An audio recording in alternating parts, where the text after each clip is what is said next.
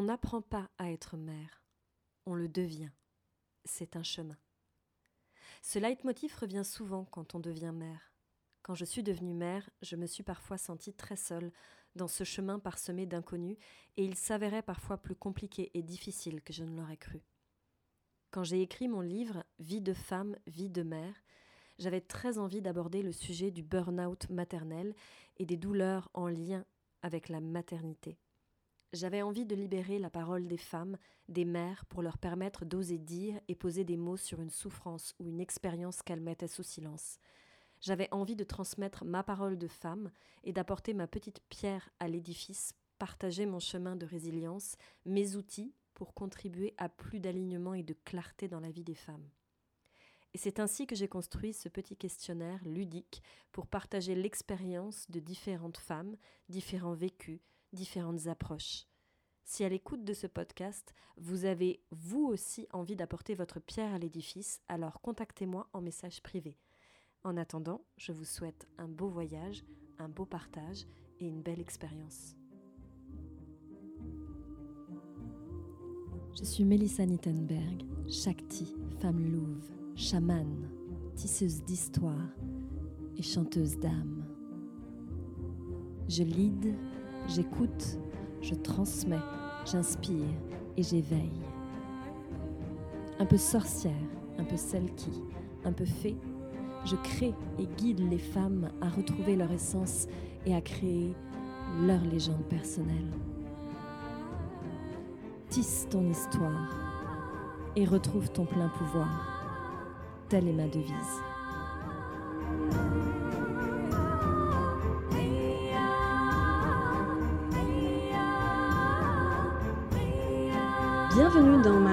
Chronique Vie de femme, vie de mère. Et aujourd'hui, on va traverser l'océan. On va rejoindre le Québec et je suis honorée, mais vraiment honorée d'accueillir avec moi une autre, Mélissa. Euh, mais ici, c'est Mélissa Normandin-Roberge. Bonjour Mélissa. Allô Mélissa. Alors, euh, Mélissa, tu es, tu es maman? Oui, de trois beaux enfants. Yes. Quels âges ont-ils? 8 ans, 11 euh, ans et 15 ans, deux garçons et une fille.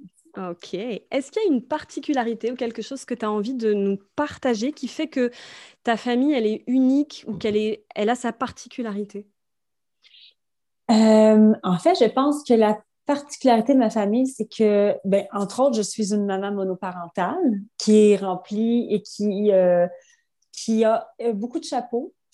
Euh, mais ce qui est unique, je pense, c'est que j'ai effectivement compris rapidement que mes trois enfants étaient totalement différents et que j'ai su rapidement, je pense, les accepter dans leurs différences aussi, à ne pas essayer euh, d'être pareil ou d'agir pareil avec chacun d'eux parce que justement, ils sont très différents.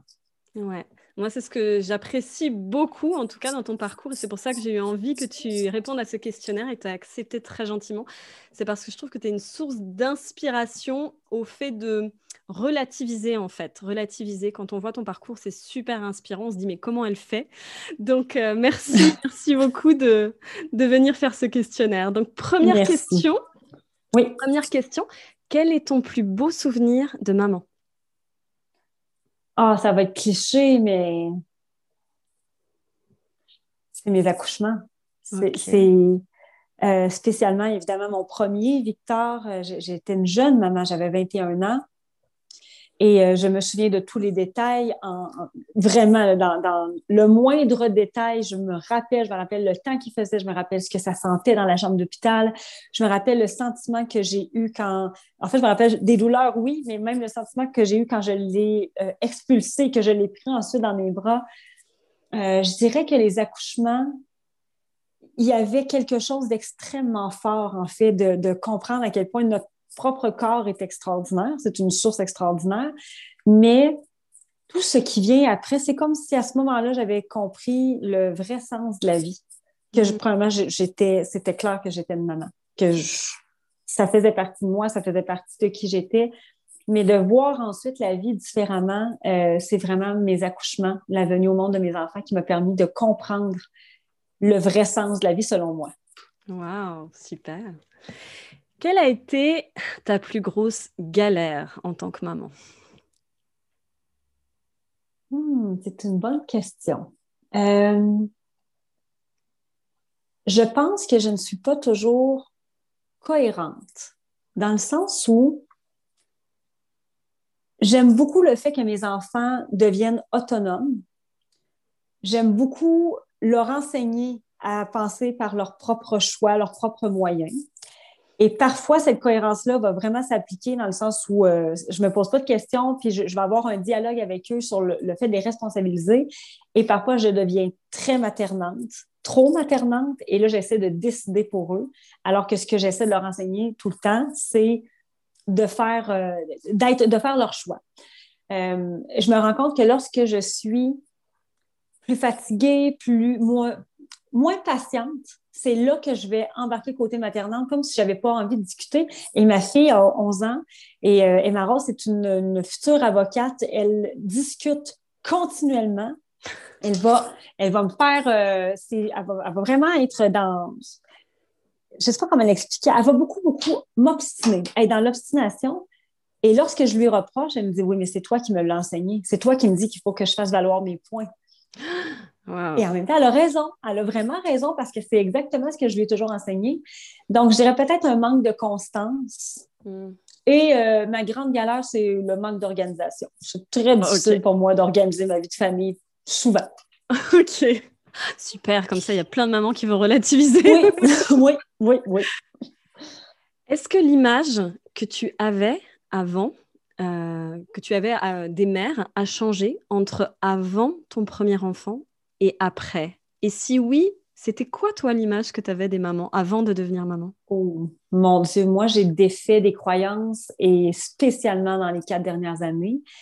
Euh, moi, l'image de la maman, c'était une maman qui s'oublie complètement pour ses enfants. La maman parfaite, selon moi, c'est celle qui fait des lunchs, c'est celle qui prépare tous les repas, qui va avoir une maison complètement propre, j'ai eu une mère qui, moi, a arrêté de travailler euh, à temps plein pour s'occuper de ses trois enfants. ma mère, à moi, sortait jamais, euh, sauf une fois, une fois par mois, peut-être avec mon père. Et même encore là, j'ai jamais vu mes parents partir en vacances. Jamais, jamais. Ils n'étaient qu'avec leurs enfants. Donc, pour moi, être une maman, aussi beau que c'était, c'était clair et je trouvais pas ça contraignant. C'était vraiment, c'est un sacrifice. Mm. Et j'ai acheté cette idée-là et je l'ai expérimentée moi-même jusqu'à temps que mes enfants aient. Genre, avait environ deux ans, donc euh, Victor avait neuf ans et ma Rose avait cinq ans. J'ai été une mère parfaite. Mm. De A à Z qui prépare les repas, qui prépare les lunchs, qui tient une maison, qui travaille à la maison pour toujours être avec ses enfants, qui est toujours avec ses enfants, qui ne se permet aucun écart de conduite, qui n'est jamais avec ses amis, qui ne part pas en voyage, qui reste à la maison tout le temps, tout le temps. Et un jour, j'ai explosé. Et maintenant, la maman maintenant, ce n'est pas une maman qui se sacrifie. Jamais je vais me sacrifier, pas même pour mes enfants. Je vais être présente, je vais faire des choix, mais je n'adhère plus au concept qu'on doit se sacrifier. La maternité, c'est un choix. Être une femme, c'est un choix. Et on peut juste essayer d'avoir un bel équilibre entre tout ça. Wow.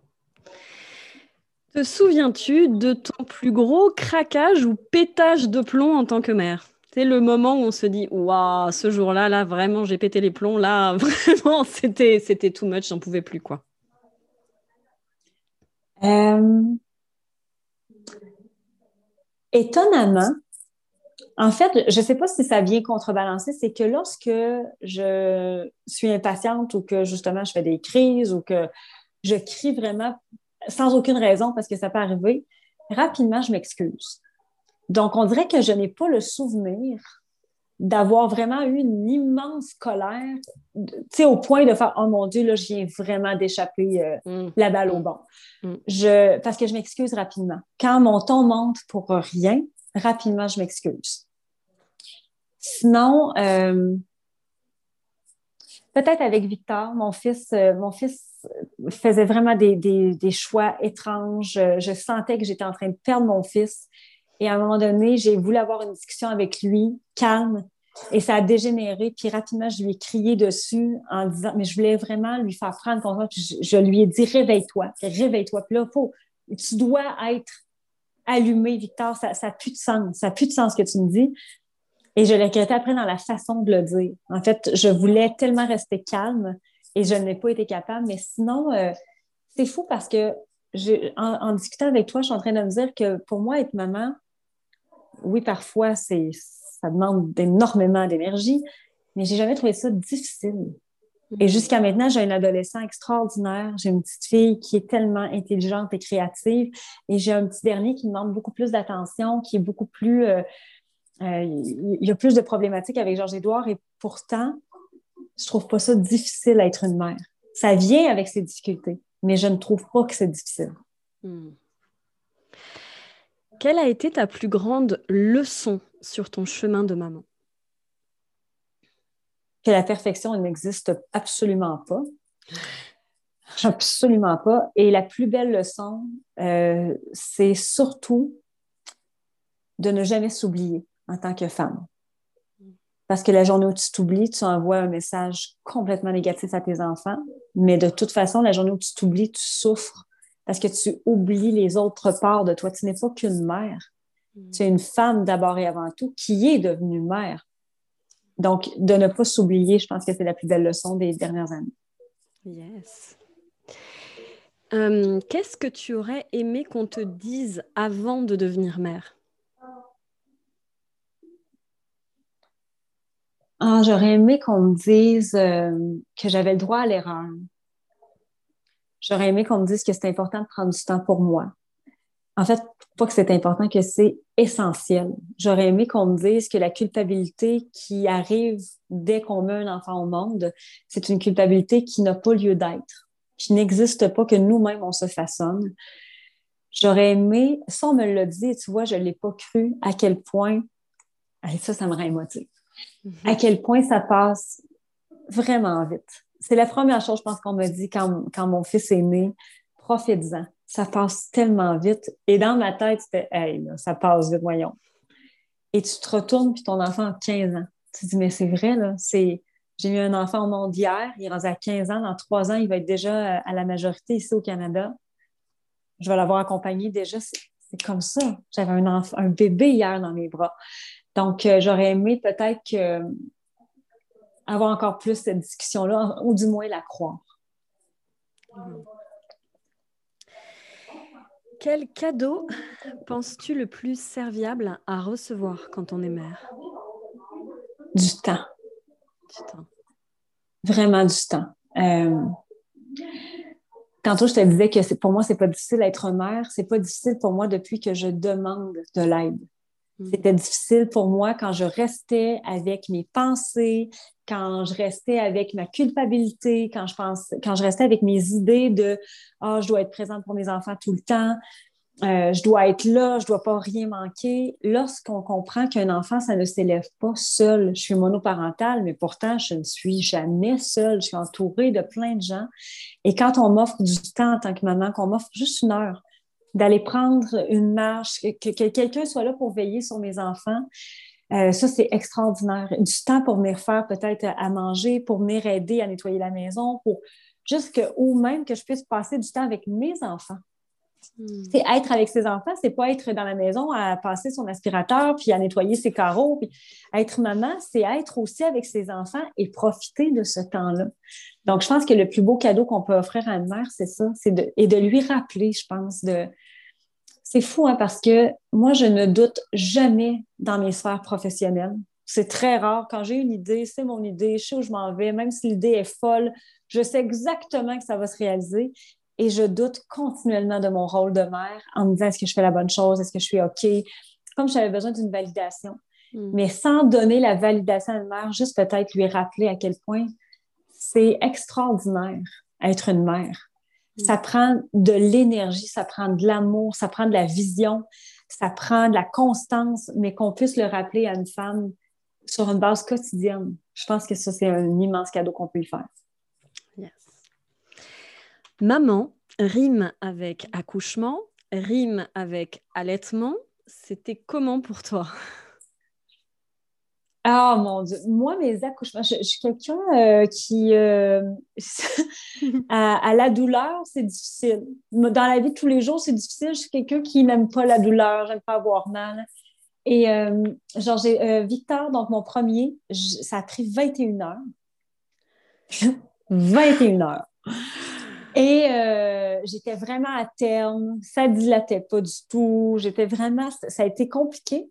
Mais j'étais orgueilleuse, puis je me disais non, je vais essayer de l'avoir naturelle, ça va bien aller. Et euh, finalement, ben, j'ai osé demander l'épidurale après 15 heures. Et là, j'ai découvert la joie suprême de l'épidurale, qui est le calme plat, qui est l'absence de douleur, qui est le fait de rire pendant qu'on accouche. J'ai fait, mais pourquoi personne ne nous a jamais raconté ça? Pourquoi tout le monde nous a dit que c'était n'importe quoi, puis qu'il fallait pas le demander, puis qu'une vraie femme, ça accouche naturelle? J'ai accouché naturellement sans douleur. C'est extraordinaire, je le recommande à tout le monde. euh, et ma rose, ça a été la même chose. Donc, le calme, j'ai demandé l'épidurale assez rapidement. Mes trois accouchements se ressemblent énormément mm. parce que ça prend du temps au départ. Et du moment où j'ai l'épidurale, rapidement, je passe dilatée de 2 à 10 et j'ai mon enfant. Et Georges-Édouard, ce Georges qui ne fait jamais rien comme tout le monde, Georges-Édouard, euh, j'ai demandé l'épidurale et on m'a dit que j'étais dilatée à 3, d'attendre encore un peu. Et finalement, dix minutes après, j'avais un enfant qui me poussait dans le bas-ventre. Il était déjà là. Donc, j'ai pas eu le temps d'avoir l'épidurale. Euh, j'ai perdu connaissance. j'ai mordu l'infirmière. Euh, ça a été vraiment un beau moment de vie. Et j'ai allaité mes trois enfants. Euh, j'ai allaité Victor pendant 10 mois et ma Rose aussi. Et Georges-Édouard, je l'ai allaité pendant 15 mois. Ce qui me manque de ma maternité, c'est l'allaitement. De ma jeune maternité, c'est vraiment ça parce que c'était les seuls moments. Je suis quelqu'un qui, bouge beaucoup, qui est, toujours à gauche et à droite. Et c'était les seuls moments où je n'avais pas le choix d'être assise à ne faire que m'occuper de mon bébé. Et j'ai eu l'immense privilège, et je sais que là, en ce moment, je vais faire rager des femmes, mais moi, mes enfants, après trois semaines, faisaient leur nuit, les trois. Et des nuits de sept heures. Donc, quand je dis que je n'ai pas trouvé ça difficile d'être une mère, oui, les accouchements, évidemment, que, bon, des fois, il y a la douleur qui vient avec ça, mais tout ce qui est allaitement, faire les nuits, ça a été super simple. Et étonnamment, je suis quelqu'un qui est assez anxieuse et assez euh, énergique en même temps. Et en allaitant mes enfants, la première année de vie de mes enfants, d'un calme que je ne me reconnaissais pas. J'étais vraiment très grounded, très ancrée, très calme, très zen. C'est quand ils grandissent, puis qu'ils courent partout, puis qu'ils te demandent un million d'affaires, puis qu'ils jettent la nourriture par terre, que là, je deviens plus stressée. Mais sinon, l'allaitement, je suis calme, calme, calme, calme. J'aurais allaité 15 euh, enfants, je pense. C'est quoi qui te fait euh, toujours autant réagir dans ton quotidien de maman? Tu sais, le genre de choses où en fait c'est comme si on appuyait sur un bouton action-réaction parce que c'est tout de suite le truc qui t'énerve. Répéter. Mais juste de répéter, j'essaie de leur faire comprendre. Je perds de l'énergie à répéter. Pensez-y à toutes les fois que je répète, je viens mettre de l'énergie sur quelque chose qui n'aurait pas lieu d'être. Et si je répète et que je manque d'énergie, j'en ai pas pour vous. Et ça me fait, en fait, ça me, ça me fait halluciner, ça me fascine de voir à quel point les enfants te font répéter dans une journée. Puis on répète, puis on répète, puis on répète la même consigne, mais tu l'as entendu la première fois, pourquoi tu ne l'écoutes pas? Donc, euh, je dirais ça. Moi, là, si tu me fais répéter, c'est sûr que je deviens très, très, très, très, très exaspérée rapidement. Que penses-tu avoir dépassé en tant que mère? Le jugement des autres. Hmm. Beaucoup. Euh, étant une maman seule, étant carriériste, ayant une, une, entreprise qui m'a amenée à voyager beaucoup à l'international, j'ai été confrontée au pire jugement que moi-même j'ai même parfois porté sur des gens en me disant Ah, elle s'occupe pas de ses enfants, ah, si, ah, ça. Puis de moi-même me construire cette histoire mentale-là, de me dire si je pars à l'international quelques jours, donc je suis avec mes enfants, mais une maman, ça reste avec ses enfants. Et la première question qu'on me posait souvent, c'est Mais tu fais quoi avec tes enfants? Ben, mes enfants sont avec leurs grands-parents, ils sont heureux là. Oui, mais tu t'en occupes pas? Ben non, je ne peux pas, je suis en train de travailler, mais moi, je travaille en même temps pour construire un avenir à mes enfants, nous construire un avenir à nous. Donc, je dirais ça, le fait d'être une, maman euh, seul aussi, ben, ça amène son lot de jugement, évidemment. Euh, être une mère différente. C'est mm. moi, tout ce qui est euh, le, parcours scolaire de mes enfants, je m'en fous éperdument. Leur note scolaire, je m'en contrefiche. Le système scolaire, je suis la première à le décrier. Euh, je, je, suis celle qui va être très routinière avec les enfants parce que nous avons besoin d'une routine, puis c'est bon. Et en même temps, je peux dire, ben, on s'en va demain matin, on part euh, quatre jours, euh, on ne sait pas où est-ce qu'on s'en va. Je vais, je vais vraiment, et je le fais pour moi en fait, j'ai envie que mes enfants expérimentent des sorties de zone de confort, j'ai envie qu'ils expérimentent ce qu'on n'enseigne pas dans la société traditionnelle mais ça vient aussi avec son lot de jugement. Ça vient avec la mère bizarre, ça vient avec la mère qui est un peu au-dessus de ses affaires, ça vient avec la mère qui ne prend peut-être pas au sérieux les vrais enjeux de la société. Ça vient avec des professeurs qui m'envoient des mots. Ah, Georges-Édouard n'a pas fait son devoir. Non, il ne l'a pas fait, ça ne me tentait pas, on était mardi. Ça ne me tentait pas. Donc, ça amène ça, mais je pense avoir réussi à le transcender. Maintenant, je ne valide plus ma maternité dans les yeux des autres. Hmm. Mais ça a été difficile. Quelle est la première chose que tu fais pour souffler et te ressourcer? Oh, euh, le bain est toujours de mise. le bain, euh, en fait, ça aussi, c'est fascinant hein, à quel point un enfant te trouve toujours. Peu importe où tu es, il te trouve. Si tu t'enfermes dans ta garde-robe, il te trouve. Si tu pars dehors, il te trouve. Euh, en fait, j'ai une routine matinale dont je ne déroge jamais et qui est non négociable. C'est sûr que mes enfants sont rendus plus grands. Est-ce que ça aurait été la même chose quand ils étaient petits? Peut-être que ça aurait été plus compliqué. Mais ma routine matinale, moi, je m'entraîne, je médite, j'écris mes gratitudes et je lis. Ça dure environ une heure et cette heure-là, elle m'appartient. Ils n'ont pas le droit de venir me déranger pour me demander des céréales. Ils n'ont pas le droit de venir me déranger pour me demander peu importe c'est quoi leur demande. Ils savent que lorsque maman est en train de faire sa routine matinale, c'est parce que c'est mon moment à moi. Donc, ce moment-là, aller à l'extérieur, puis parfois je vais aller avec eux. Ça va m'aider aussi à décrocher vraiment. Mm. Je dirais que l'entraînement physique. L'entraînement me permet de mettre toutes les sphères de ma vie, professionnelle, personnelle, de maman, à off pour ne me concentrer que sur l'instant présent. Ce n'est pas obligé d'être du sport pendant euh, deux heures. Juste un 30 minutes permet d'évacuer. Je vois tout de suite la différence. Souvent, quand je vais terminer de travailler vers 16h, 16h30, parce que je coordonne vraiment mes horaires avec ceux des enfants, je suis fatiguée. Mais il me reste quand même, nous ici au, Québec, on dit le chiffre de nuit. Donc, il mm. nous reste quand même les heures, les, plus grosses heures, le, bain, euh, les, repas, les devoirs et tout. Et souvent, je vais prendre euh, au moins 30 minutes pour aller faire du sport, pour être régénérée et pouvoir être complètement présente hmm. euh, avec les enfants. À quand remonte ta dernière soirée juste pour toi? Euh, il n'y a pas si longtemps quand même. Juste pour moi, il y a trois semaines, je suis allée au restaurant avec des amis et ça, c'est toujours le grand dilemme de ma vie, c'est-à-dire que je m'oblige à me prendre du temps, ce temps-là, donc de quitter la maison. Euh, J'essaye une fois ou deux mois de quitter un 24 heures et une fois par semaine, deux semaines au moins, de quitter pour une soirée, de faire quelque chose qui me convient. C'est un peu plus difficile en période de COVID. Hein? Oui. c'est difficile. Mais la façon que j'ai trouvé, en fait, c'est que je me réserve une gardienne, une, jeune fille de 15 ans, 16 ans, qui vient garder les deux plus petits pour ne pas imposer ça à mon fils non plus, parce qu'il n'y a pas à, subir mes choix. Et à toutes les fois où j'ai ce, ce, genre de soirée-là, ou que je quitte pour un 24 heures et que c'est mes parents qui les ont, à toutes les fois, je n'ai jamais envie d'y aller. Jamais, jamais, jamais. J'y vais reculons. Puis là, je, jongle avec l'idée de Ah, je pense que je vais annuler. Je pense que je vais. J'ai rien à faire de toute façon. J'en ai pas vraiment besoin. J'en ai pas vraiment besoin. Et lorsque j'arrive à la dite soirée ou aux 24 heures, je fais Oh mon Dieu, que j'en avais besoin. Mais à toutes les fois, sans exception, je jongle avec l'idée. Euh, donc, la dernière soirée, c'est ça. C'est il y a trois semaines, un, deux heures, deux heures, deux heures trente environ juste être avec des amis, être avec des adultes, revenir ici. J'étais vraiment, vraiment dans la gratitude. J'étais euh, oxygénée à nouveau, mais ça a été difficile de partir d'ici. À quand remonte ton dernier week-end entre copines? Oh, ça, ça fait longtemps. Hum. Ça fait trop longtemps. Octobre, je pense. Ça fait trop longtemps. Oui. oui, ça fait vraiment longtemps.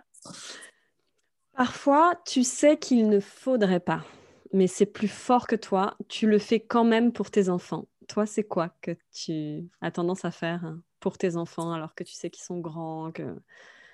et tu le fais quand même? Hmm. Mais je pense que c'est effectivement ça de, ne pas être cohérente parfois. Donc, je sais qu'il ne faudrait pas que je le fasse, mais c'est plus fort que moi dans la façon de, les éduquer et ou justement dans le temps de, dans le fait de prendre soin de soi. Hmm. Je leur répète, je leur enseigne, je leur dis, et parfois je ne le fais pas moi-même. Je, pas que je hmm. l'oublie, mais je le mets un peu de côté. Donc, euh, je dirais ça. Hmm. Quelle est la chose dont tu es le plus fier en tant que mère? Oh mon Dieu, c'est mes enfants. Euh, et, depuis encore, depuis un an, encore plus, euh, je me rends compte à quel point je fais du bon travail. Et un enfant ne dépend pas uniquement de ce qu'on va lui donner. Moi, je pense sincèrement que moi, je suis un tuteur qui l'aide à pousser. Euh, il, a lui-même ses racines, il a son vécu, il a ses propres expériences déjà. Mais lorsque je vois mes trois enfants qui sont allumés, qui sont réfléchis, drôles, créatifs, qui se permettent de vivre déjà des, expériences, qui sont ouverts d'esprit, euh, ils ont maintenant une dynamique, les trois ensemble, qui est vraiment exceptionnelle, qui n'existait pas avant. Et euh, je suis fière de, du fait que je les élève seuls. C'est vraiment, vraiment quelque chose pour moi de très gros parce que je ne savais pas si je pouvais le faire. Je ne savais pas si c'était possible de le faire. Et quand je me dis que j'ai réussi à monter mon entreprise, à être la, femme que je suis devenue, à être la mère que je suis et avoir en plus trois beaux enfants qui sont aussi exceptionnels qu'eux, mais parfois je fais OK, bravo, beau travail. Vie de femme, vie de mère, vie de couple. Ton expérience de ça, c'est quoi? Mon Dieu. Euh, ben, premièrement, si on croit que des enfants vont rapprocher un couple, c'est la pire croyance du monde. Moi, j'ai une, une prévie, en fait, qui est effectivement que le père de mes enfants, euh, on était en couple très longtemps, mais c'est une relation que je ne rejette pas du revers de la main. J'ai quand même été des années avec lui, mais c'est une relation qui était très toxique. Donc, je n'ai pas connu la vraie vie de famille traditionnelle, heureuse, fière, euh, contente d'être ensemble, parce que pour moi, j'adorais ma vie de famille, mais ma vie de couple, c'était une toute autre histoire. Mais je réussis à trouver des beaux moments en famille, par contre. Ça, euh, je ne peux pas le renier. Maintenant, la vie de couple, pour moi, ben, elle est inexistante depuis cinq ans. Euh, j'ai encore énormément de croyances là-dessus, de, faire entrer un homme dans ma vie. Est-ce que, premièrement, un homme va vouloir d'une femme qui a trois enfants? Est-ce que j'ai envie de faire entrer un homme dans ma vie qui puisse participer à cette vie-là que je me suis créée avec mes enfants, dans laquelle je suis bien? Euh, on dirait que je, je balance encore avec, ben, est-ce que j'ai envie de départager les deux? D'être en couple, mais pas nécessairement en vie de famille.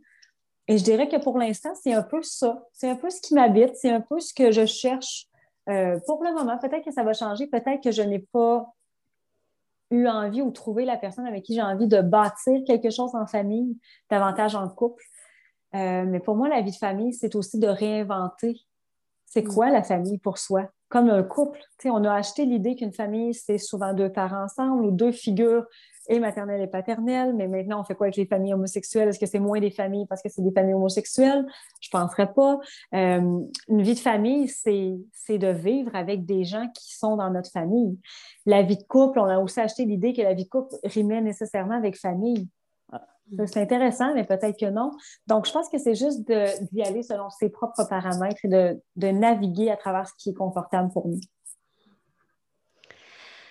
As-tu une personne à qui tu peux confier tes enfants les yeux fermés? Mes parents. Mm.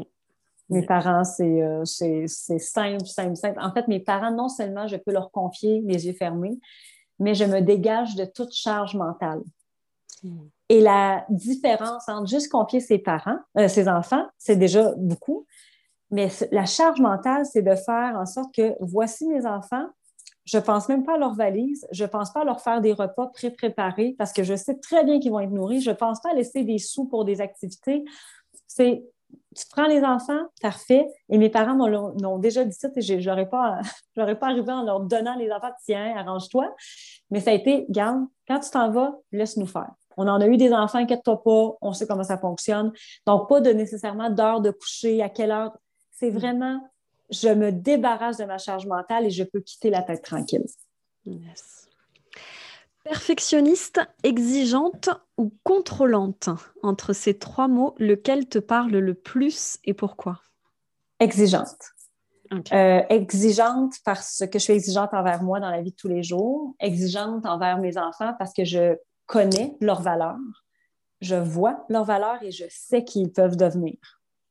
J'essaie vraiment de me corriger à travers ça parce que euh, être exigeante, mais aussi une pression. Je n'ai pas envie de tomber là-dedans, mais je, je, pense que quand on voit les gens qui évoluent autour de nous et qu'on les aime et qu'on voit l'immense potentiel qu'ils ont, c'est facile de tomber dans le côté exigeant parce qu'on voudrait qu'ils puissent avoir la plus belle vie qu'on souhaite.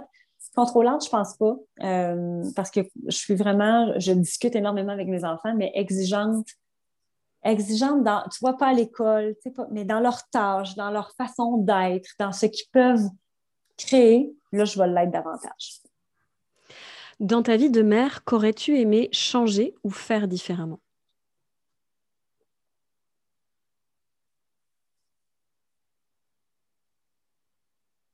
J'aurais aimé mieux choisir dès le départ qui les accompagnerait sur le chemin paternel. Hmm. Ouais. Et enfin, dernière question. Quel est ton prochain rêve de femme?